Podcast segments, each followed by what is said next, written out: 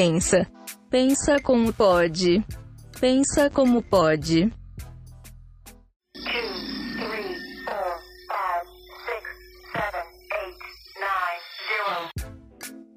Talvez seja bom partir do final.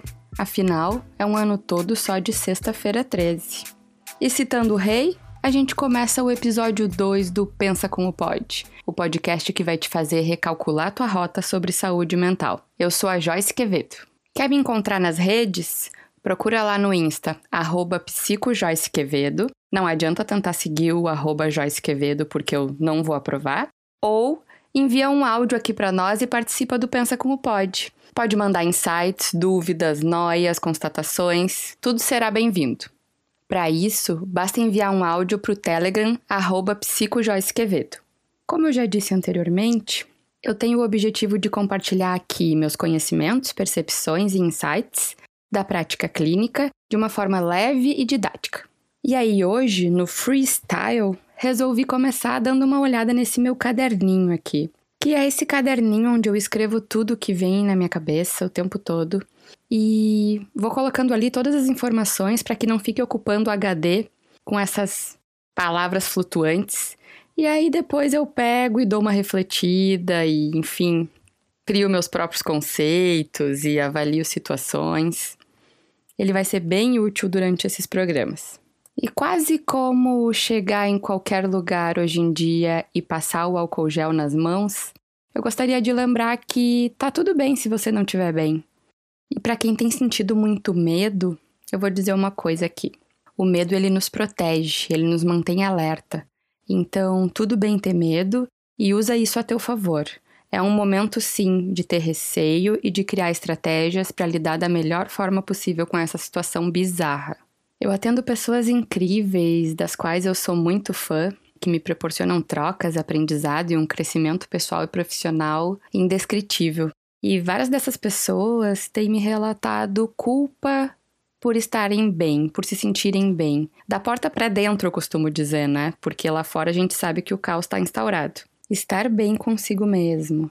Daqui a pouco, num momento frutífero no trabalho ou no relacionamento afetivo, não tem nada de errado, tá? O errado é negligenciar e colocar pessoas em risco uh, pro vírus, né? E deixar de tomar os cuidados que nós já estamos cansados de ouvir nas mídias. Isso sim é equívoco. O resto não. Até porque bem-estar e felicidade não é um pacote de dados, né? Se eu usar um pouquinho hoje, não vai faltar pro meu coleguinha. Então, se hoje tu acordou radiante, aproveita. Coloque em dia aquela lista de coisas que há horas está lá, empoeirada, no canto, e seja feliz. Não tem nada de errado nisso. E não tem nada de patológico também, tá? É bem comum e esperado que as pessoas às vezes estejam bem e às vezes estejam mal. A gente tem que se preocupar quando a pessoa é muito linear, né? Ou tá sempre mal, ou tá sempre bem. Aí é hora de observar com mais cautela. Nas últimas semanas eu observei algumas pessoas criando suas estratégias para fugir um pouco mais da realidade. Algumas dormindo um pouco mais, algumas comendo um pouco mais, outras bebendo um pouco mais. Percebi também muita dificuldade de concentrar. A atenção tem sido uma das funções mais prejudicadas no funcionamento das pessoas que eu acompanho.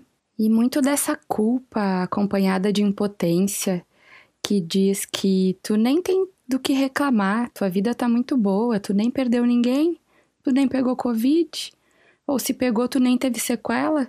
Então para de frescura, para de reclamar e arranjar algo melhor para fazer.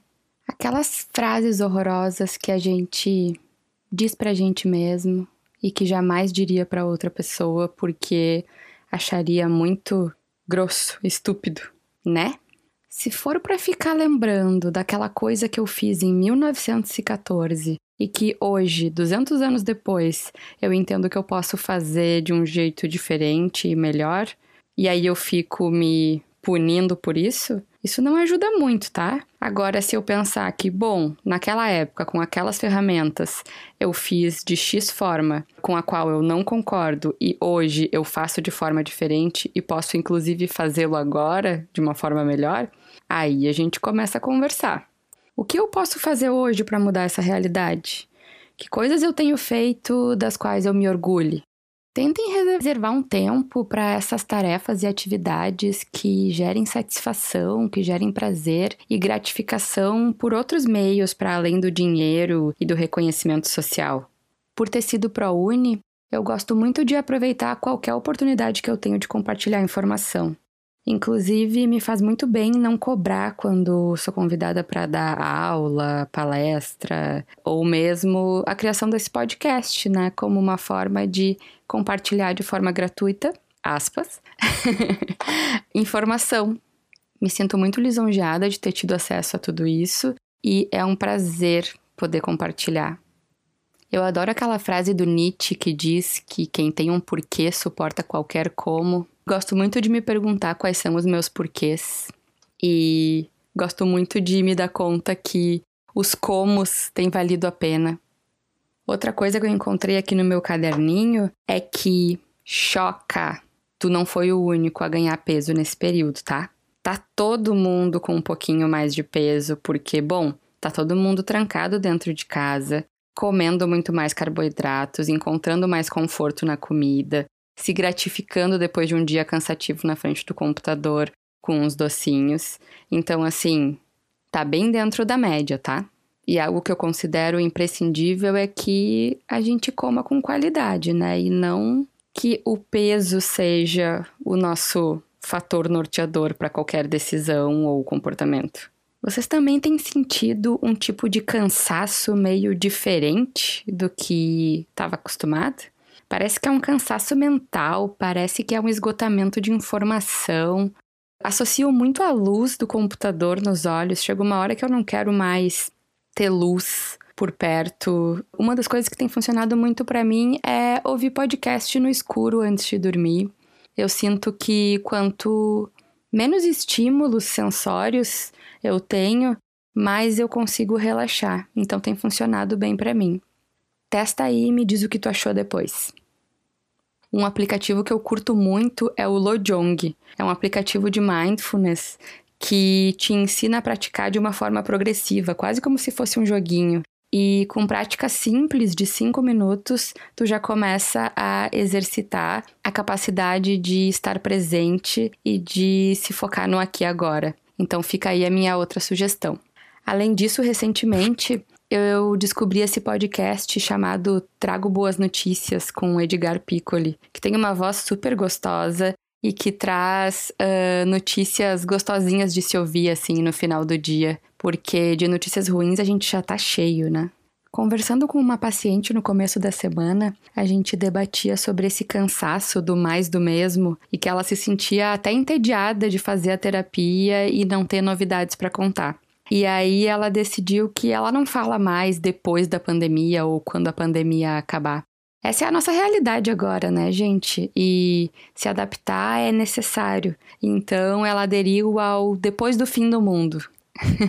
e aí ela fala, então, depois do fim do mundo eu comecei a cuidar mais da minha saúde. Depois do fim do mundo eu comecei a prestar mais atenção no que eu como, a valorizar mais o tempo de descanso, o tempo com a minha família. Eu achei uma estratégia bem válida. Acho que todos nós passamos pelas fases do luto, né? Desse mundo que já não volta mais. E é natural oscilar às vezes entre a raiva, a negação, a barganha, alguns dias de maior aceitação.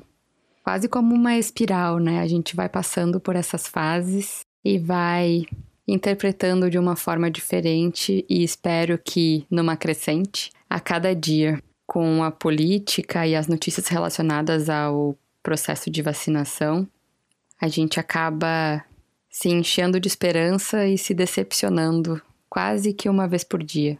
Por isso eu repito, por mais que você seja privilegiado e esteja trabalhando de pantufinha na frente do computador, não tem como estar tá bem e satisfeito. Não tem como não estar tá descontando na comida.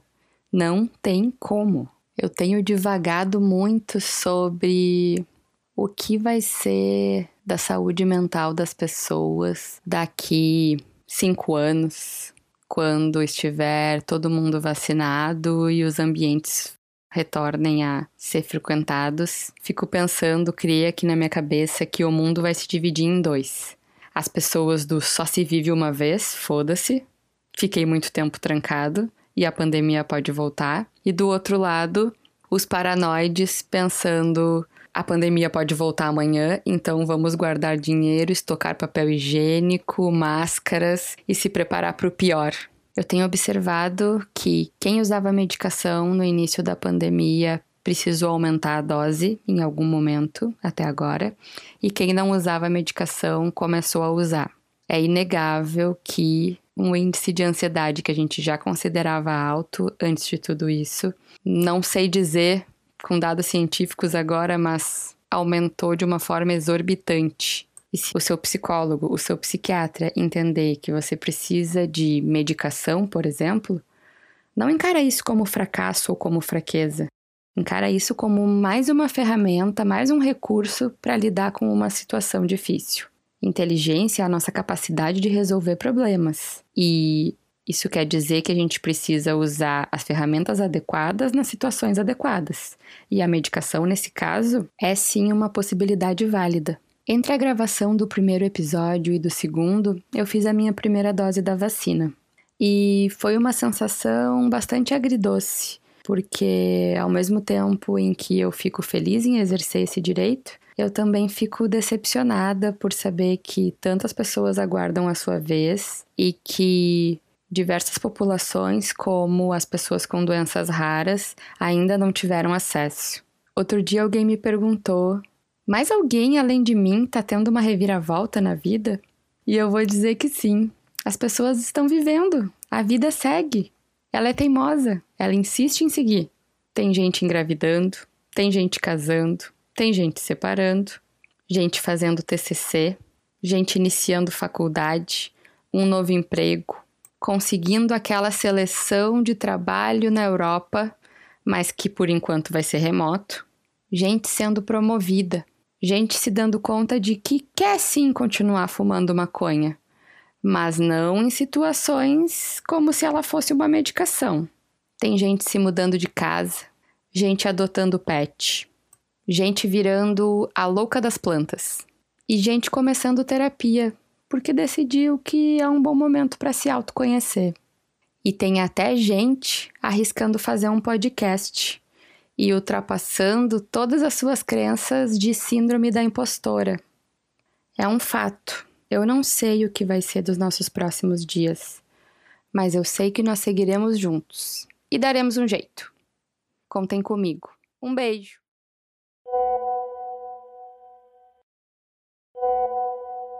Tava aqui pensando. Então, tava aqui pensando e eu não sei se eu tô me conhecendo ou só lembrando de quem eu era. Bom, aqui é o Gustavo Vidal, designer gráfico.